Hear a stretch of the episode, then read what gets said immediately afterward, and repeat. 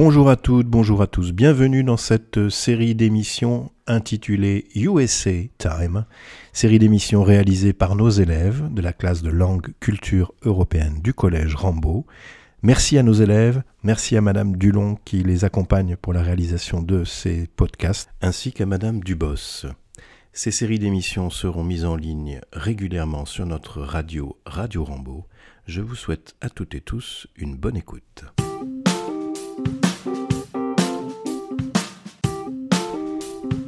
Hello everyone, it's Max and Hippo, Hello everyone. and today we are going to tell you about Denver, one of the richest and most dynamic cities in the USA. Max, who is the mayor of Denver and what's the nickname of the city? Denver's nickname is a Mile High City because it is 1,609 meters high.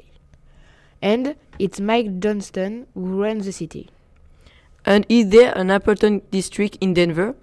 Yes, the business district that was built between the end of 1970 and the beginning of 1980. Okay, good. Thank you. Denver has known two important stages in its development. Which are they, Hippolyte? In the beginning, the Denver region was occupied by some Indian communities. Then, in 1858, thanks to the gold rush, many immigrants settled in the area. They became gold miners, but gold was a scarce resource. Moreover, in 1876, Denver was named the capital of Colorado State. Okay, interesting. And what is the second stage of its development? Secondly, thanks to many oil fields, Denver was repopulated in 1970. It was followed by a huge economic growth.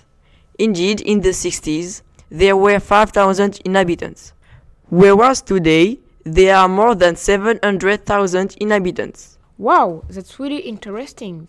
Thank you, Hippo. Well, Max, I have a bonus question for you now. What is the Bill of Rights? Oh, a very good question. The Bill of Rights are the first 10 amendments to the American Constitution. These amendments describe the rights and freedoms of the American people. They were ratified in 1791. More amendments were added later to the Constitution, like the 13th Amendment, which abolished slavery. Thank you so much for your help, Maxime. You're welcome, Hippo, and thank you too. I hope you enjoyed the show, dear listeners, and you too, Max. See you soon for a new show. Goodbye. Goodbye!